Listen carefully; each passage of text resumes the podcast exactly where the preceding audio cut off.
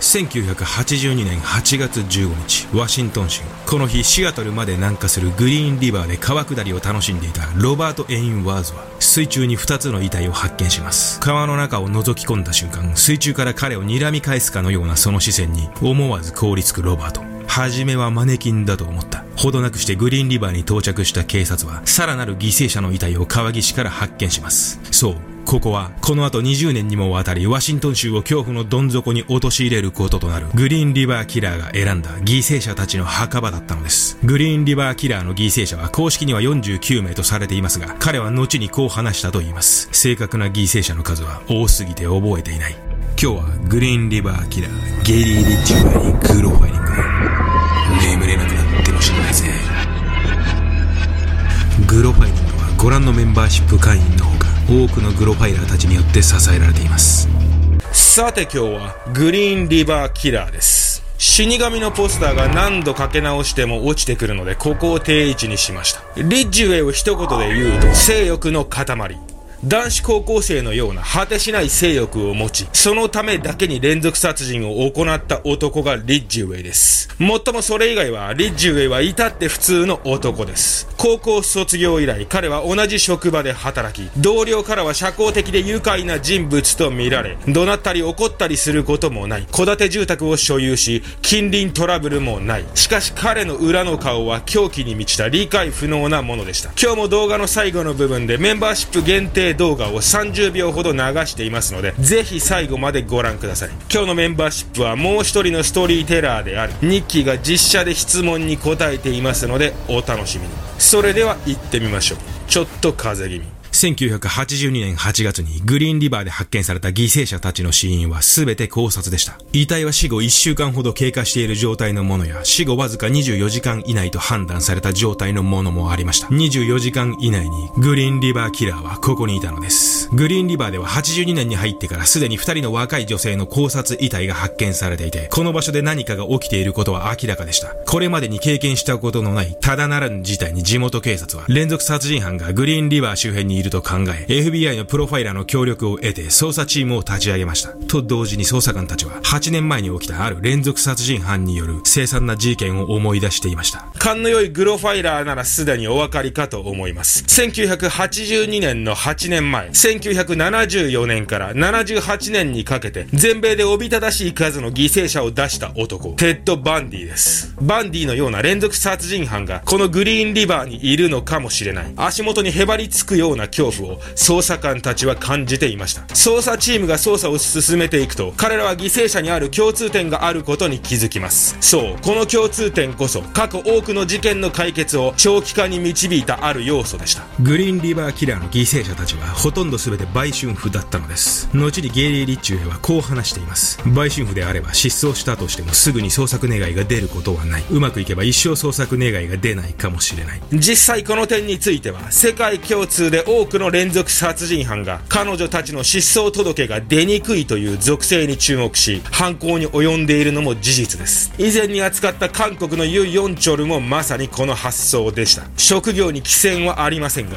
売春婦という職業はどうしてもそういった類の男と出会いやすいというリスクは事実としてあるかと思います。捜査官たちは早速シアトルの売春街で捜査を始めますが、売春婦たちの態度は協力的ではなく、なかなか有力な情報は得られませんでした。そんな中捜査チームはスーザンという一人の売春婦からある情報を手に入れます。数ヶ月前客として知り合った青と白のピックアップトラックに乗った男に殺されそうになったというのです。その晩スーザンが男のトラックに乗ると、男はいきなり銃を向けてきたと言います。その後性的暴行をスーザンに加えた男は、運転中にグリーンリバーキラーについて言及したと言います。命の危険を感じたスーザンは信号待ちの間になんとか車から逃げ出しましたが、似たような事件はグリーンリバーで遺体が発見された8月にも発生していました。捜査チームはスーザンの話を受け、青と白のピックアップトラックを全域で手配します。82年9月、捜査チームは一人の男を拘束します。青と白のピッックアップトラックに乗ったその男の名はクラーク。そう、グリーンリバー事件で、リッジウェイの逮捕が長引いた理由の一つとして、このように模倣犯や複数の目撃証言が錯綜し、容疑者を絞ることができなかったという点が挙げられます。他にもタクシー運転手の男や肉屋の男なども重要な容疑者とされていましたが、捜査は空振りに終わっていました。ただこの時点で捜査チームは気づいていなかったのです。ある事件の解決が長期化し、未解決事件となる場合、そんな場合、真犯人はすでに取り調べを受けているケースがほとんどだということに、ロシアで52人の犠牲者を出した。アンドレイ・チカチーロが逮捕までに複数回の取り調べを受けていたこと、韓国のファソン連続殺人事件のイ・チュンジェが解決の32年前に参考人として取り調べを受けていたことと同じように、ゲイリー・リッジウェイも83年の時点で容疑者候補の一人として取り調べを受けていたのです。1983年4月30日、売春婦であるマリー・マルバーの失踪。に関して最後に彼女と話していたとして参考人とされた男こそグリーンリバーキラーであるゲイリー・リッジウェイだったのです。もっともこの時捜査チームはリッジウェイの自宅を訪ね参考人として話を聞いただけでそれ以上の追及は行っていません。この後捜査チームがリッジウェイに違和感を感じ、この時の参考人リストを引っ張り出すのはこの日から4年後のことになります。ゲイリー・リッジウェイを一言で表現するなら性欲の塊です。彼はそのためだけに犯行を重ね、犠牲者を出し続けました。リッジウェイが犠牲者を売春婦に絞った理由は、先に説明した自分の犯行をバレにくくするということもありましたが、リッジウェは殺害によって売春代金の支払いをしなくて済むという点、さらには遺体であれば、いつでも自分の思い通りにできること、それを重視していました。ただでやって、その後も満足できる。リッジウェイはいかにコストをかけず、自分の欲望を満たすか、そのことしか考えていませんでした。一人の客として売春婦に近づいた彼は、まずは彼女たちに信頼してもらうことから始めました。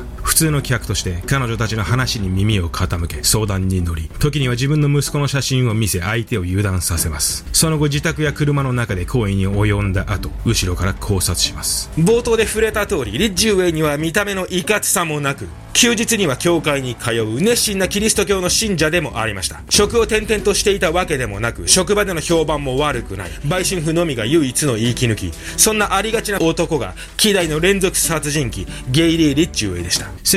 1983年の12月になると、リッジウェイは遺体を遺棄する場所を、これまでのグリーンリバー周辺から、シアトルの空港と湖の近くに変更します。この遺体を遺棄するという行為には、リッジウェイ独特のこだわりがありました。彼はまるで獣が獲物を隠すかのように、遺体を一箇所にまとめて集中的に息していました彼によってクラスターと呼ばれたその行き場所はリッジウェイにとっては自分が思う存分欲望を発揮できる場所であり彼は犯行後クラスターの近くを車などで通るたびに独特の満足感と高揚感を感感じていたといいます。84年に入ると4月までにすでに9体の遺体が発見されシアトルの街は大騒ぎになります。そしてこの後一向に巧妙が見えてこないグリーンリバーキラーの捜査状況を知ったある男が対策本部宛てに捜査協力を申し出てきます。ここで映画であれば腕利きの FBI 捜査官が登場して事件解決。そういう感じでしょうが実際はちょっと違います。捜査協力をしてきた男とはグロファイラのみんなは誰だと思いますか？ある意味腕利きの FBI 捜査官より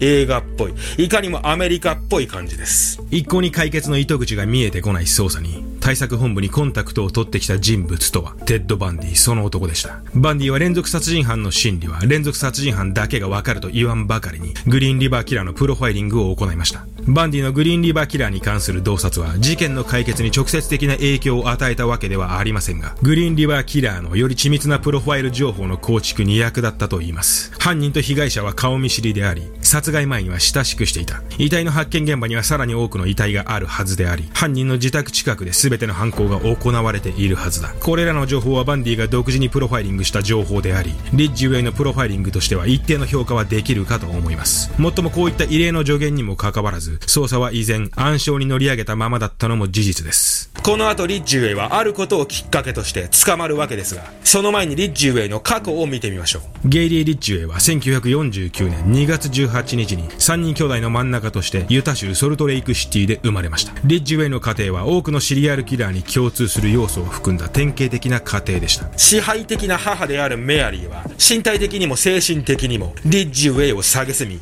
多くの屈辱をリッジウェイに与え育てました。母は夫と子供たちには極度に支配的であり、気に入らないことがあるたびに暴力を振るいました。13歳になってもおねしょが治らないリッジウェイのことを母メアリーは家族の前でなじり、馬鹿にしたと言います。このように幼少期に経験する母からの拒絶や屈辱は、以降その子の人格形成に大きな影響を与えるということは、科学的な証明が不要なほど、あまたの連続殺人犯に共通する要素です。そんなリッチ・ユエイですが、一説には彼は母に対して怒りと同時に性的な魅力も感じていたと言います。母に対する怒りと相反する性的な感情。このあたりが後のリッチ・ユエイの中で異常な性欲と殺人というタブーが結びつく源泉だったのかもしれません。リッチ・ユエイの IQ は低く、彼は高校1年で留年をしています。またこの頃、リッチ・ユエイは特に理由もなく、6歳の少年を森に連れ込み、ナイフで刺して殺害する一歩手前まで行っています。後にリッチ・ユエイは、この時のことを、あの子を殺してみたらどんな気分になるかと思ってと話しています。この点は江戸ケンパーが初めての強行を祖母に対し行い、祖母を撃ってみたらどんな気持ちになるかと思ってと考えていたことと不気味なほど似ています。高校を卒業したリッジュエイは一人目の妻と結婚しますが、1年で離婚。二度目の結婚の頃から、リッジュエイは異常な性欲と変態的な趣味に没頭し始めます。リッジュエイは日に何度も妻を求め、野外や公共の場所、さらには事件現場などでそれを行うことを望んだと言います。もっともその反面、キリスト教に狂信的になり、聖書を音読し始め、教会の厳しい教えを妻に強要するなど、リッジウェイの中での価値観の振り幅は非常に激しいものになっていきます。もっとも妻によれば、リッジウェイは性癖こそ変態であったが、それ以上何か彼が自分や息子に暴力を振るったりしたことはなかったと言います。そして1981年、2回目の離婚をし、リッジウェイは強行に及ぶのです。1987年の初め、リッジウェイは売春婦を装った潜入捜査官を襲おうとしたとして拘束されますが、嘘発見器で反応が出なかった彼はそのまま釈放されてしまいます。もっともこの時捜査チームのマット刑事だけは、リッジウェイにただならぬ疑念を感じ、リッジウェイの情報を調べ始めます。1980年、売春婦の首を絞めたとして起訴。1982年、売春婦と一緒にいたところを止められ、警察の取り調べを受ける。1983年、マリー・マルバーの失踪に関して参考人として取り調べを受ける。これまでの捜査記録に何度も登場する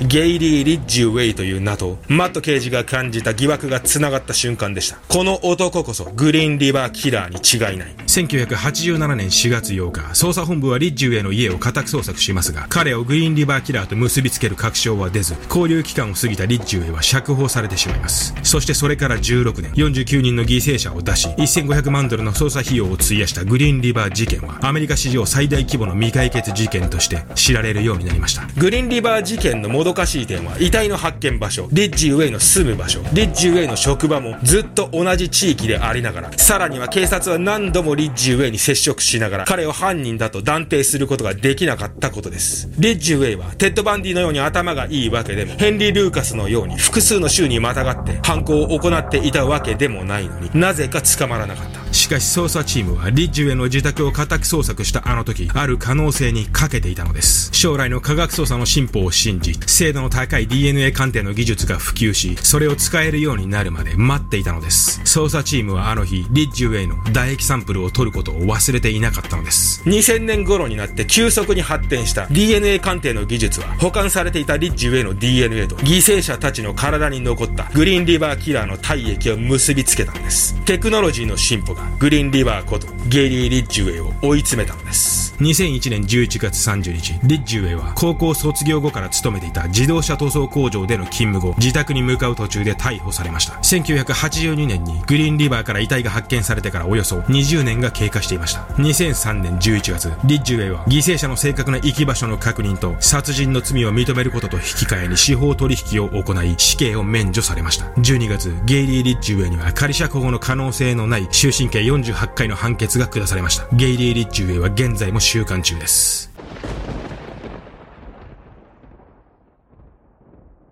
そう知りたい。なんか質問ないから無理やり。そうすいません。ありがとうございます。申し訳ない。ですすいません。辛いもので好きなメニューは何ですか？辛いものはねあのー、焼肉屋さんにあるテグタンスープが好き